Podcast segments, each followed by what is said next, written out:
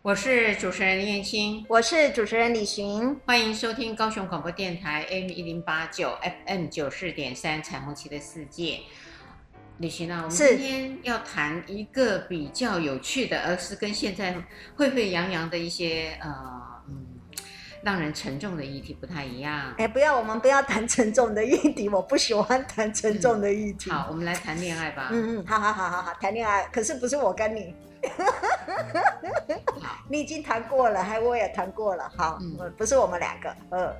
好目前我呃，我们想谈的就是呃，一般人都是恋爱都是相对等的年龄，是是是是男大女小，是大部分都是对，因为这个符合了我们叫做婚姻斜坡原理。嗯，嗯可是呢，也有一些人是反倒畸形，有些人是反着斜坡，或是我们其实是要谈有些斜坡斜距，哎，那个那个那个坡度太陡。对不对？坡度太陡。譬如，你可以举一个譬如现在呃比较让大家了解的一个案例。是因为其实前一阵子，我想应该呃呃李坤啊、呃，就是名人李坤城，哈，其实其实他他娶了一个四十多岁，就是他好朋友的女儿，好像是这样子的。然后中间差了四十多岁，我记得如果是这样的话，应该相差四十多岁。男生大但女生小，但是这个年龄本身，其实像我们刚刚说的，男生大部分我们在选择伴侣的时候，男生大部分会大过女生，尤其台湾人认为好像是只要避开三六九。什么两岁、四岁、八岁，甚至可能最多十二，都还是在我们可以允许的范围。对对对对对，哎，我们社会大部分都觉得这很正常，特别是在十岁以内、八岁这样子。但是像这种我说的斜坡的陡度太大，比如超过四十岁，这是一个。可是另外还有一个可能是我们说的，就是女大男小，啊，姐弟或甚至是。呃，他们刚刚说的女，哎，男生大的叫爷孙恋，所以也有可能是变成是奶奶跟孙子恋，哎，也有可能是这种情况，这就比较可能在我们社会当中不太容易可以接受的了哈。嗯嗯，所以我们在想，今天想在谈，到底是不是真的婚伴伴侣关系当中，这个年龄到底是不是一个问题呀？当你谈到这样的时候，我的脑海中有闪过了一个人。嗯呃，杨振宁，哦，他八十二岁娶了二十八岁，对对，那是差六十，相差了六十。是的，是的，是的，哎，您说的对，而且呃，其实嗯，他的那个算是不算是他的学生嘛？但是有的人都把他叫做他是他的学生，可是实际上并不是，对。他八十二岁娶了二十八，是的，当时也造成很多的长者，嗯，很有这个兴奋跟目标，嗯、因为觉得有为者亦若是。是是是是是，您说的对，似乎我我还是可以有第二春或第三春的，嗯、对不对？而且发现那个年龄差距这么大，对，呃，居然有这样子的机会，对，也有人当时不看好，呃，嗯、杨振宁。跟他的太太，嗯嗯嗯，跟二十八岁这个小女生，嗯，哎，对，在他面前是小女生，实际上二十八岁这个女孩子她是非常有学士的，我知道好像是硕士还是什么的，她有念到硕士，对对对，然后曾经是跟杨振宁夫妇对是有一些的来往，对，后来杨振宁的夫人过世之后呢，是是，呃，也也继续有一些的来往，嗯，就产生了这个。呃，婚姻啊，嗯，前面会有一些的恋爱。嗯，她其实也是一个，这个女孩其实上是一个很有才华的一个女孩子，也算是，还不是说我们，嗯，不过在这之前，呃，我知道的讯息，当然今天要谈年龄的差距嘛，嗯嗯嗯，嗯，那杨振宁当时呃在娶他现在的太太的时候，呃，他太太是有男朋友的。哦，是这样子，哦。对，她还是有男朋友的。哦，后来因为认识了杨振宁之后呢，她又愿意嫁给杨振宁。呃，当时呢，我我其实，在分析杨振宁跟他太太的时候，我是用社会交换理论嗯去谈的。您是用社会？哎，我是用社会交换理论。是是是，我当时是这样子去分析的。其实所有的几乎我们在社会当中所有的事情，都是社会交换理论啊。我认为所有的，当然就是。包含着我们工作，当然就是一个非常典型的交换。我交换我的专业能力，然后交换经济。可是其实所有的关系也都是有交换在里面的，哈。对。不过这个是让大家觉得，嗯、呃，到底这个交换有有些什么样的因素、啊？嗯嗯，我当时记得我是这样子说的啦，嗯、我说因为杨振宁算年迈嘛，因为他八二八十二了，他的身体也越来越衰老了，嗯、他是需要人照顾的。嗯啊，当然他的优点呢，这是他的缺点啊，身体的老化，嗯，不可避免的缺点。可是他的优点，因为他得过诺贝尔奖金。嗯，诺贝尔奖，诺贝尔奖，嗯，呃，这个诺贝尔奖其实是莫大的殊荣，是的，包含他的才华跟学术，其实是可以是全世界霸占一方。的，是的，是的。那对这个女孩子呢，呃，跟杨振宁来说，呃，在某种的匹配上，如果以才华跟学术的威望光环，嗯，当然不行，只不过是她个人学历上有了硕士而已，是是。可是呢，这个女孩子的优势呢？呃，因为他有一个年轻的身体，对，然后还有一个长得不错的外表，嗯，还有年轻的可能年轻的心态呀，嗯，当然在这样的一个状况底下呢，呃，杨振宁，呃，我们要说的客观一点就是他们还是有爱啦，当然这个爱里面是成分到底多少啊，呃？后面呢，我就会觉得说，如果是杨振宁一个老人的身体的话，嗯，他娶到了一个这么年轻的女性。那当然，在她后面的岁月里，就会有一个人呢，是可以照顾她的身体的。是的，可是也因为要去互相匹配，我绝对相信她也需要去保持自己身体的健康，这也是一种驱力，你知道哈？这也是一种目标。对目标，所以他会更注重可能自己身体这个部分的保养，还有保持自己愉悦的心情。好，然后压力啊这些，还让自己尽量不要生病。嗯、我觉得这一点其实它是有好的正向的的一个影响影响力。对对。那对于那个女性来讲，呃，她自己本身呢，呃，其实应该是仰慕，对，也非常呃喜欢这个人。对对对。这些还有她的财富，对，我觉得这也是一个很重要的点啦，不能说呃清高到呃连这些都不需要，因为那个生活的无忧，衣食。的充裕，嗯，应该是个女孩子是的。想要的，嗯。那接下来呢，其实很少人敢谈的一点，就是性的生活，嗯，呃，这是我的猜测，我不晓得是不是呃真实是如此，因为以杨振宁八十二二岁的年龄，他的性功能照道理来讲，以常态来说是下降的，是的。那下降了以后呢，当然对于呃实际上的呃性的活动力，呃。包含频率，嗯，包含那个欲望，嗯，它没有那么高，哎，对，好，对，那，呃，我我在猜，这个女性呢，呃，她对于性的这一块呢，其实是呃没有那么的渴望，啊、也欲望没有那么的强，嗯、她是可以接受，呃，太多的时间是没有性活动的，而是只有陪伴。或是肌肤之亲的，这是我的猜测。我的猜测。是，不过不过主持人有一个东西，就是有可能我们需要去重新说，其实所有的性活动，譬如说两个亲亲抱抱，哦，是这个也是性活动。但是我想您刚刚指的就是我们比较实际的性交，对对对对对对，我们比较传统上面，或是我们比较常常说的。那当然，我猜在他们两个之间，呃，依照一个八十二跟二十八。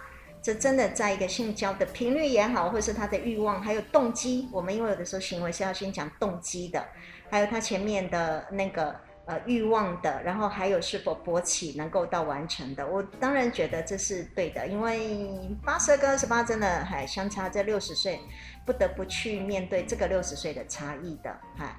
那当然，我们也可能，啊，不过这也是我们说的，我们都是只能在旁边这么想，这样子猜测的，对，对。事实上是什么？我们其实是不是那么的清楚。是，不过这个东西就是，我也觉得应该也要再加一个概念进来，我们把它叫做匹配。好，匹配。那这匹配，或是我说的速配，速配有的时候就是。如果两个人正好在性，就是说所谓的性欲都是低的状态，是棒的。对，是棒的。你，你不能一个高一个低。对对对对对，那是会有分老。对对对对对对对，我想应该是要这么说，因为大部分的人都不太注意到这一点，都认为一定要两个都高，或是怎么样互相配合，这样才叫幸福。其实不是的。是两个都很高，他们很幸福；两个都很低，他们也很幸福。如果有一个高一个低的话，对，呃，他就要有一些的补救措施啊。对对对，男性呢，为了要吻合这个年轻的妻子的欲望，嗯，他可能就要去呃吃威尔刚等等之类的药物来做提升。好，就每一次他。要进行这个活动，他就要去吃一次药，嗯嗯、来符合呃妻子的想要。那如果这个频率更盛的时候，他吃药的频率就会更多。嗯嗯嗯，就是这个差距如果更大的话，没有在性上面那么适配的话，那就势必要有一个人拉低，一个人拉高，对不对？还这样子的一个情况，才能让他们两个性生活是满足的。嗯，对。嗯、不过就是我觉得有的时候哈，这种东西就是他们自己两个人高兴，哎，有的人说真的，呃。抱抱弄弄亲亲，嗨，他就很幸福了，对。所以我那时候的猜测，呃，是这个女方对于性的这个欲望的需求不高，是，所以她就可以呃跟杨振宁做搭配，对，这是我当时想到的啊。搞不好人家实际上是相反的。呃，实际上相反，那我我不会。有人天赋异禀哦。呃，这个就要除，你别看哦，一个老人家的外表的身体健康，嗯，可是呢，他到底有没有一些糖尿病、高血压？那那那其实是很各自的问题。这真的是。那这些就已经会影响了。是的，譬如说高血压，对不对？哎，吃了药一年以后。对，吃药一年以后，其实上多少会影响到性功能。是啊，是的，药物的副作用，那他外表上还是可以走路啊，是没有问题啊，是特别。不行啊，对，那个地方不行。嗯，因为特别还有，譬如说糖尿病，那就影响更大，因为它末梢神经，好，这些都有一些状况的，对。不能只看外表的这个呃健康而已啊。哎，所以我们是在跟听众朋友说，这是一般人在看到匹配的时候，比较不敢从性的角度去看，会从外外围的呃身份啊、地位啊、学识啊、兴趣喜好，没错。去做匹配，对，然后我们在匹配的时候还要维持在一个最好是男高女低的这样子的一个斜坡原理，哈，譬如说身高啦，啊，学识啦，还有收入啦，哈，年龄啦，都是一定要稍微高一点嘛，哈，嗯嗯嗯，这样子的斜坡原理来看。所以说到这儿的时候，有没有可能就真的印证了这个年龄不是问题呢？身高不是距离，不是距离呢？嗯，性别。也不是问题，你知道现在流行这样子。是，可是呃，这是一个呃比较特殊的状况下，是是是。那是不是还有其他的人的成功的比例一样，都是在这种高比例的情况下，落差这么大？对于男生的年龄差距四十以上，嗯嗯，然后在整个的呃亲密关系跟婚姻生活，嗯，也走到比较长远的时间，嗯，呃。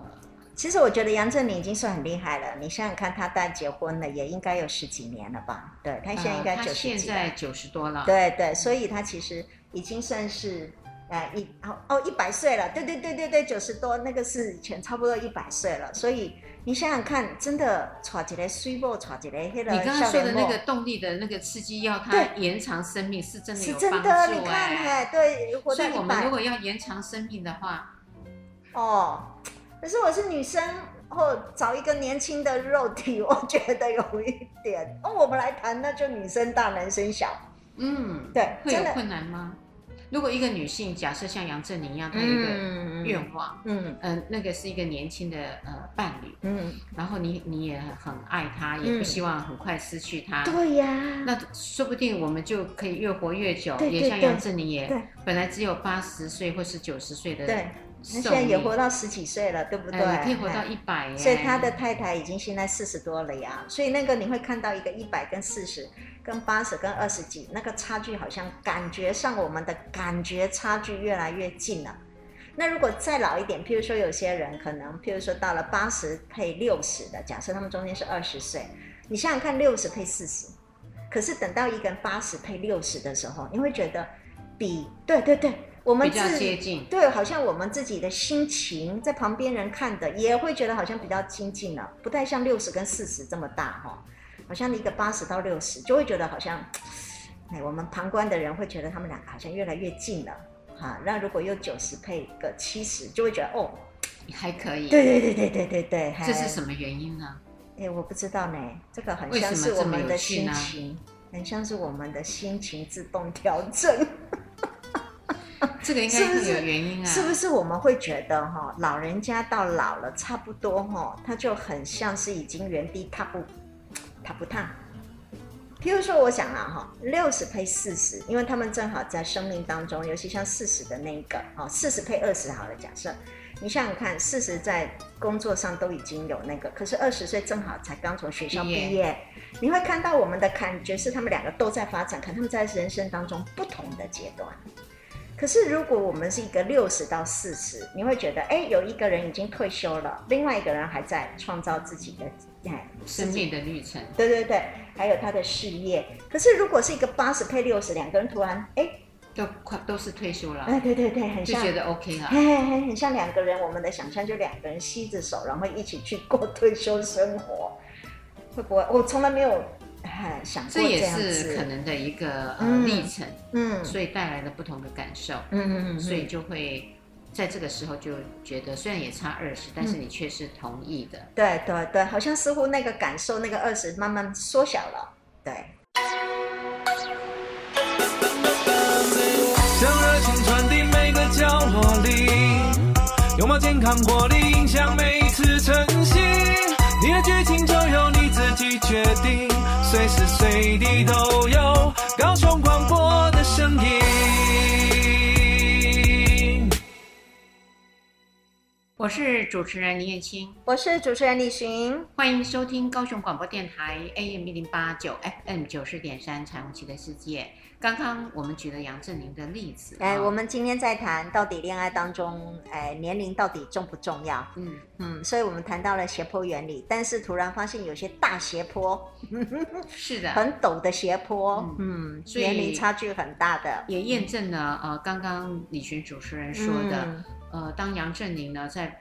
这个八十二岁的时候有了这个婚姻，嗯，也是促进他年轻，然后生命延长嘛。听说现在是一百零一岁了，嗯，现在是一百多岁了，对，嗯，很不简单，对对对，真的，嗯，我觉得他的养生做得很好，嗯，有一个人的陪伴，那个的牵绊嘛，是，而且他们也好像自己生了孩子，所以他也有很多的责任。哎，我记得是他们有有小孩，所以他也有责任了，嗯。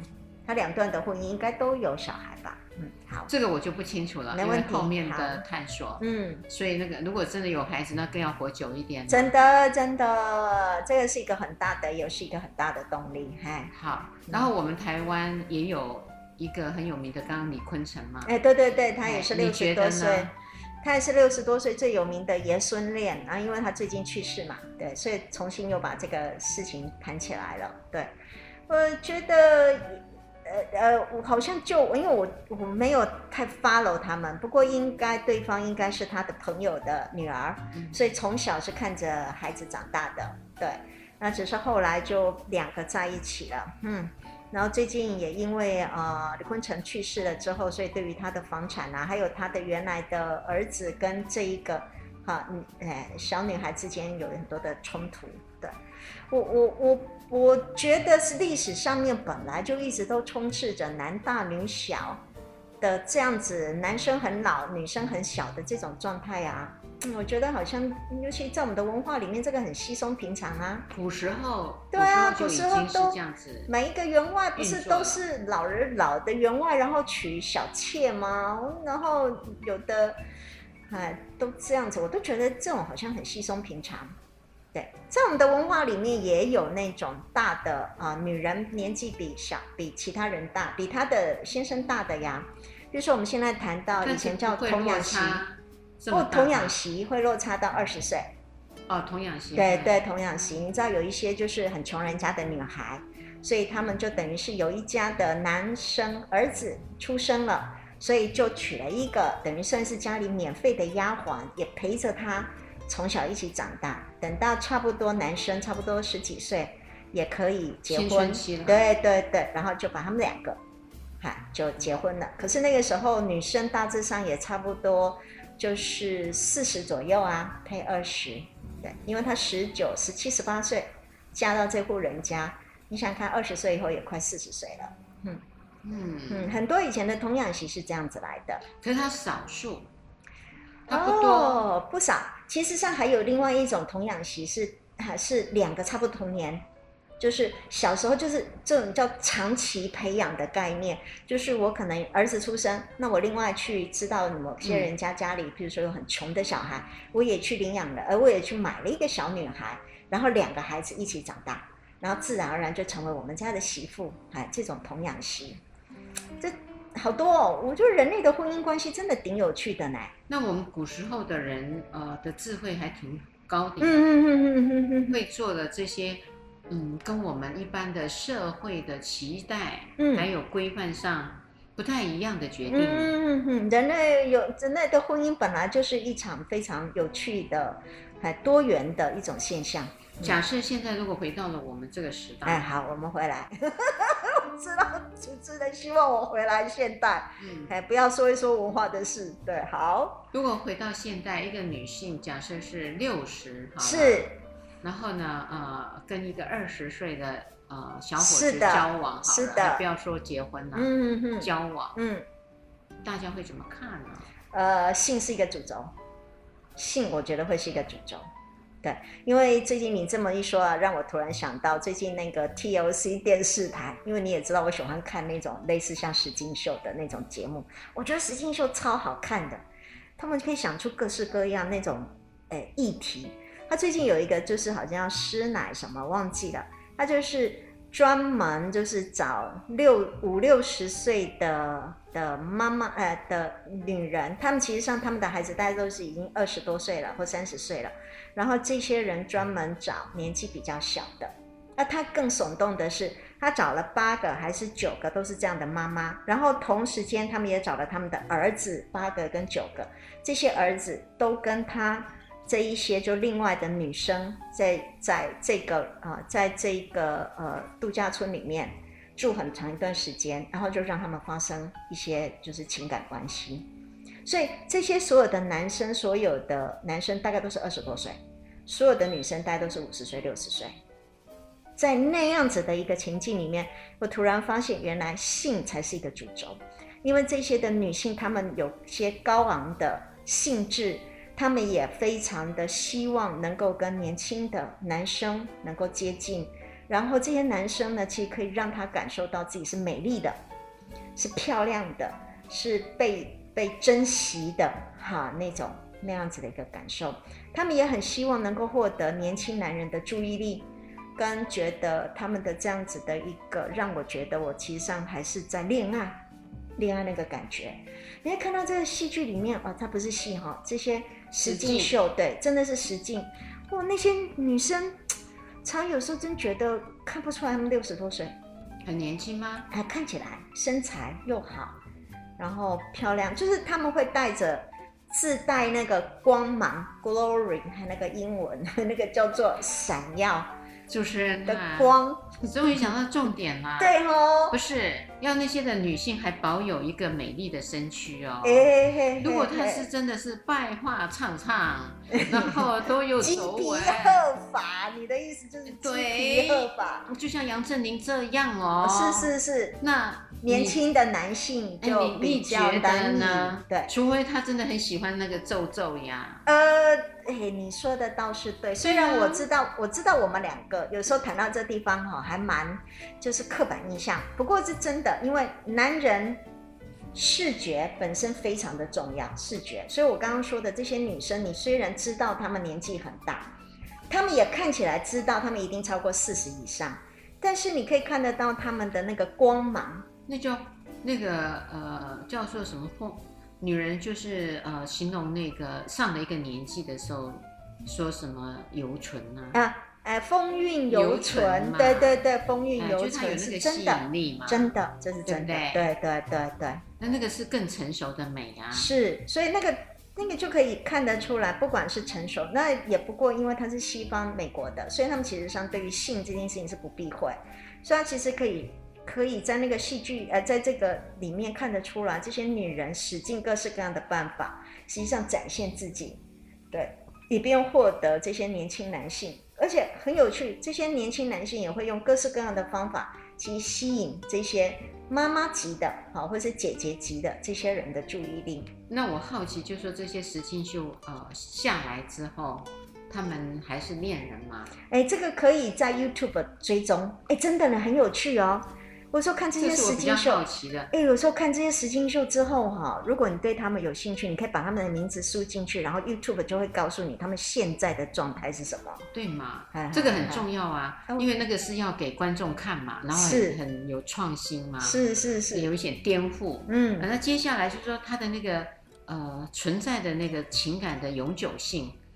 这个我是最好奇的地方，嗯，短暂的我觉得嗯还蛮容易的，嗯，一一个时间点我觉得 OK，可是要把时间拉长哦，将来成为呃真的神仙美眷的伴侣，嗯，你让我突然想到我们最有名的小镇跟丽丽的案子嘛，对不对？好，就是这样，因为小镇正好是丽丽她的朋友的小孩，真的就是这个样子，所以小的时候，呃，小镇在长大的过程，他还抱过她呢，就是把她当小孩，只是后来。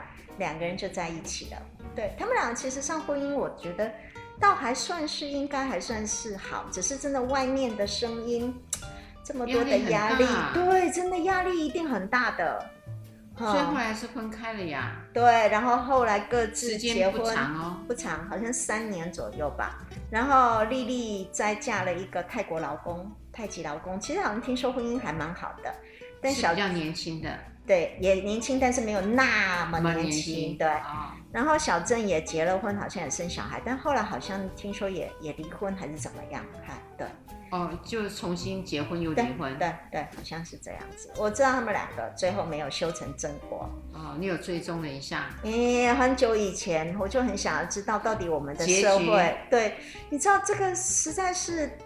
就是活在我们的社会，你可以知道这社会文化背景对这一对会造成多大的压力哈？你可以理解，哎，尤其特别是在这个情况，丽丽一定会遇到很多各式各样的压力。所以这个时候呢，其实最大的症结就是男方的父母，尤其是年轻的男性的父母，嗯、会希望他们呢会有下一代的延续。是的，这真的是另外一个要考量的，对对，真的是生育的问题。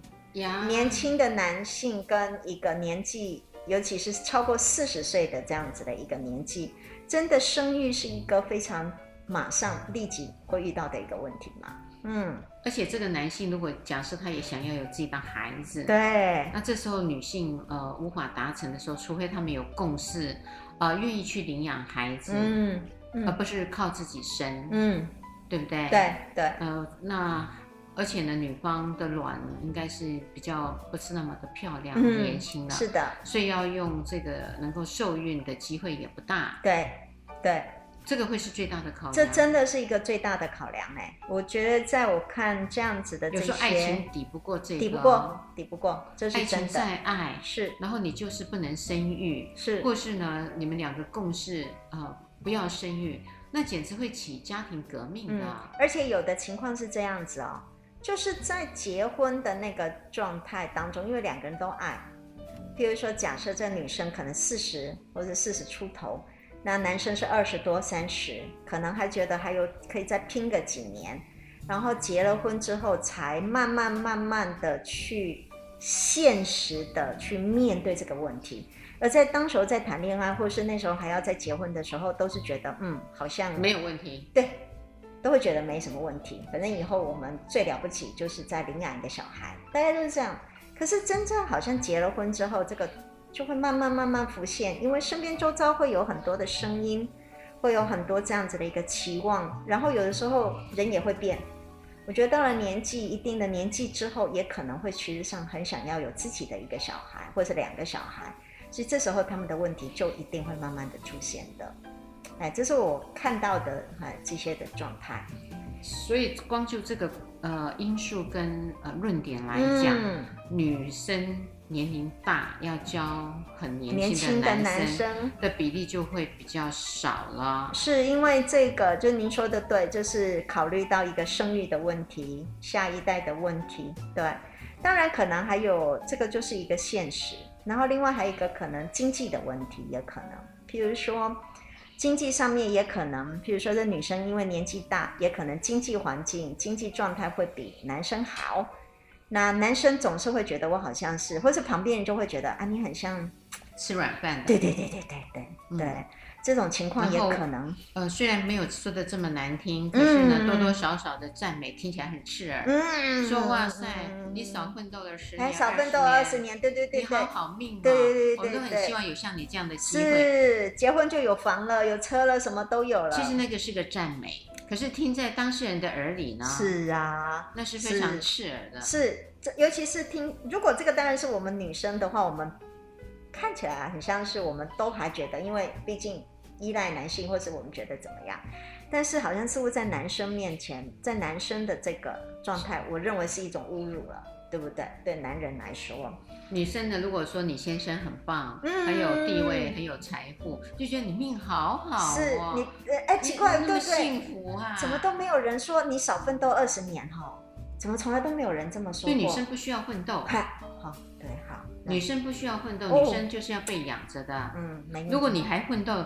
那你真的命很不好。哎，我真的命很不好，我这一辈子都在奋斗劳碌，真的。所以我上次才看的电视，呃，几个名嘴啊，那女女生，我忘记她的名字，这些我都不记得。他们就在谈到那个面相学，嗯，那有一个其中一个，因为她是医美的嘛，嗯，就说，呃，她当时很年轻的时候，什么这个法令纹很深，嗯，呃，当时她是跟着她的朋友，呃，一起要去算命，其实不是她算，结果呢，那个。看相的也就先看到他说：“哦、哎呀，某某人，你是劳碌命，你这个太深了，哦、很不好啊、呃。”然后他也觉得他那时候呢，凡事就是很操劳，很干嘛。嗯嗯呃，因此呢，他就呃想说，那就把这个法令纹弄给弄掉。对、呃，他就打了玻尿酸，那玻尿酸会被吸收，所以呢，每一年都要打，很费事。所以来了就有一个，呃，我也听听没有很兴趣。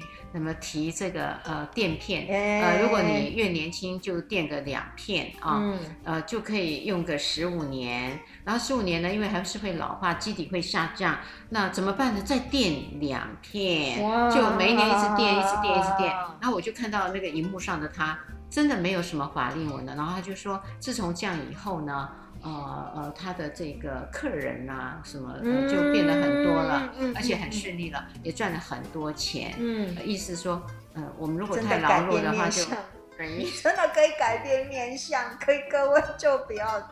我就是因为这样，所以劳碌嘛？你也劳碌呢？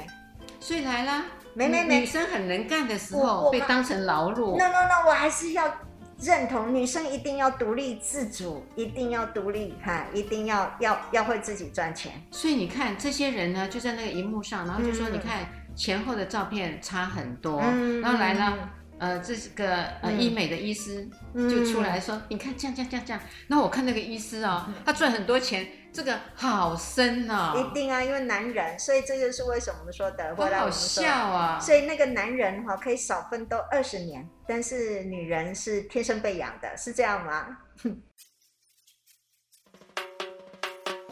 充满笑声，大声对你说声嗨。将所有烦恼忧愁统统都抛开，千变万化的色彩随着四季更改，热闹的城市都是爱。聆听生活的精彩，就在高雄广播电台。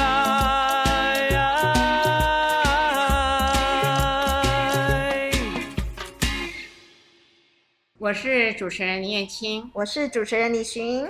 欢迎收听高雄广播电台 AM 一零八九 FM 九四点三彩虹旗的世界。我们今天谈恋爱里面年龄到底是不是问题？是，也举了一些的例子，嗯、呃，有真的是到现在还非常感觉上很不错，嗯，的男大女小，对，或是女大男小，嗯，女大男小有走到后面吗？嗯、哦，好少哦，好难呢。刚刚我们谈到的是生育是一个最大的障碍，对，生育还有另外经济。对，因为社会当中对于批评，对对对男方的不屑，对对整个社会其实真的，您看一下，就是觉得整个社会文化对于一个啊年龄的问题，其实也有他们自己既定的看法，也有我们文化当中既定的看法。对，不同的文化其实有不同的看法，嗯，所以他们要去抗衡这些的压力跟社会的看法，嗯，嗯非常不容易哦，真的非常不容易呢。难怪有一些的女性呢。有一些的女性啊，好不容易有一些的机会，呃，比她年轻，比如说，二十几，呃，或是呃，应该二十几就已经算很多了。我我觉得三十几，他们就会是呃很清楚的告诉对方说不宜，因为你会承受不住这些社会的压力。嗯、女方会先提醒男方，嗯、可是男方呢真的很欣赏的时候，很想呃要有这段的关系。嗯，他好像就会感觉上很有能量，嗯、排除万难。嗯你，不在乎的就去追耶。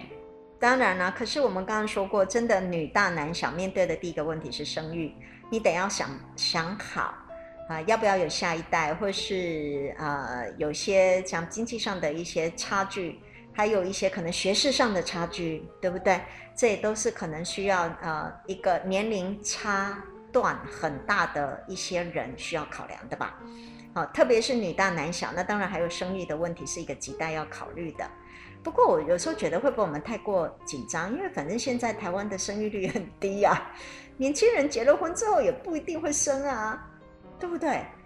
会不会我们两个主持人在那边自嗨啊？我们两个太过紧张了？呃。这个是另外的一个、嗯、呃项目了。啊、年轻人自己不想生小孩，是啊，跟他的家人的期待要生小孩，嗯，那个是一个呃两面刃呐、啊。嗯，我为什么这样子讲呢？嗯嗯嗯嗯因为父母会觉得你们互相的条件是相当，嗯，是很棒的生育的受孕年龄，嗯，嗯，那你们不生呢，那我莫可奈何。对，可是现在你年龄差距这样，已经造成了先天的不足，是的，而变成了没有生育，这是父母完全不能接受的。是的，这种东西也会很轻易的就把某些的压力会落在某一方身上，而不是像我们说的，我们两个同时间。决定我们不要小孩的时候，那个压力是平均分配在两个人身上。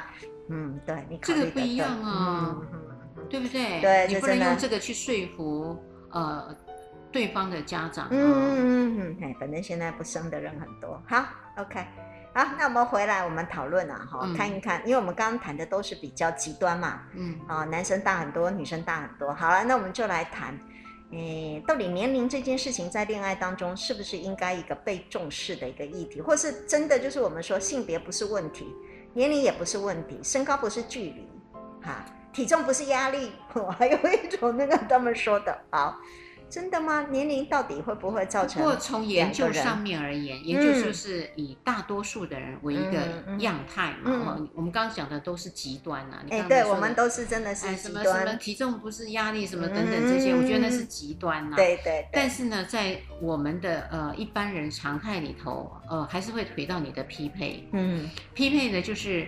呃，他有生物性的基因会在，对，所以他就会找呃相对的要有受孕的能力，那就是在年轻的阶段的年龄，嗯，嗯，当然包含你的学识地位，嗯，还有你的经济条件，越能够接近，呃的关系是越对等的。似乎在我们的社会认为他们比较接近就比较匹配，可是实际上那个的匹配可能不是外表。说的那个是基本条件，对，很重要的基本条件。而是我们会可能，譬如说，你可能我们在乎的是，譬如两个人学识差不多的话，两个人比较有话题可以聊，对不对？没有错，没有错，这很重要吧？当然。对啊，我我每天总是一定要跟他讲话啊。好，那所以我们如果可以找得到共通的话题，并且我们有很多的价值观。跟生命的历程，哈，或是说，是的，对，或是我们对生命的期待，我对我生活的期待，我对婚姻关系的那个期望、期待，其实都可以互相匹配的话，而不是在年龄，而是那个东西。可是年龄或许代表着某一些的距离，或是某一些的差距，是的，它也可能，对不对？嗯，比如说。呃，我现在一个老人了，嗯、那我呢，其实嗜好呢，呃，只是很静态的，嗯、因为我的活动力不强了，嗯、我是静态的，嗯、对不对？嗯，那比如我看看书啊，写写书法啊，嗯，呃，这个打打麻将啊，类、嗯、类似类似的，比较静态的活动。那了不起呢，我就是走路，嗯，啊，你叫我哎来跟你一下慢跑啊，欸、一起到重训公园，重训，呃。还有呢，我我是喜欢外显，呃，交很多的朋友，嗯，那就要出去打擂嘛，带着伴侣，嗯，好不容易有一个诺贝尔的得主，你又回到那个极端的八十二配二十八。我我觉得呢，假设那我我如果比较好动，好比较外向，那我就要拉着你去。因为对于老人来讲，那个一天的活动是这样，其实是很累的。对，他是要休息。对，那年轻人就很旺盛嘛，他也可以熬夜嘛。嗯，有些人是可以熬夜，然后可以逆补。嗯嗯。那这样子的话，他年龄就会成为一个呃问题了，包含这个嗜好的搭配。其实你提醒了一个东西，就是很多时候年龄。不只是一个问题，而是年龄背后带来的生物因素就已经存在着了。呃，生理因素、生物因素其实就存在。比如说，可能中间相差个十岁、十五岁，那个中间的生物因素会可能因为年龄，然后开始慢慢就会有有不同的变化了，对不对？哎，第二个体力嘛，嗯，对，因为年龄本身体力，那有个体力好，然后有个正好可能走到衰弱的往下走的那个状态。一个可能在中年，一个正好在老年。那当然，就以我为例子好了。我 现在跟女儿在一起嘛，那我的女儿就比我年轻个三十多岁嘛。是的。哦、然后她就爱爬爬照。呃呃，我们吃了个呃，应该是说吃这个早午餐一起。嗯嗯。好。呃，然后大太阳啊，嗯，然后就说，呃，妈，我们呃先去逛百货公司，然后他就很有兴趣，一直逛，一直逛，一直逛。啊可是我已经快要昏睡了嘛，啊。说的也是。然后好不容易回到家，我觉得我可以歇口气了。嗯。然后我就想说，附近呃可以吃的地方就去吃。嗯。然后他就想起来，哇，那个什么罗师傅的那个，嗯，呃，抓饼啊，是是是是是。呃，那个我们没有要那个哈，自入性行销。走一下路，呃，可能要二十多分钟了。是。那我就开始说，不行。我说你真的不行。我说附近找一下，还有一个晒太阳，我知道，嗯，对不对？光晒太阳这件事情，你就跟哎差三十岁的女儿中间差异很大。然后我就会跟他说。呃，你自己去吧。对对对对对对对。那你你要吃那家，你就自己去。对对对。回来的时候顺便帮我带一个回来。没有，我也等不及了，肚子饿了。我说我就附近的什么面子馆，我就吃一次就结束了哈，偶尔几次 OK 哦。嗯。假设对方的经历都一直是这样，哎，这倒是真的。你配合不了哎。哎，这倒是真的。你完全配合不了。嗯嗯嗯。那还好是。很呃能够说得通，而且我是妈妈，嗯、我说不去就是不去嘛，嗯嗯、呃他也没辙。那、啊、你想伴侣哦，嗯，你怎样？你老是都不能跟我，呃我五次嘛，是你只能答应一次啊。是啊是啊是啊。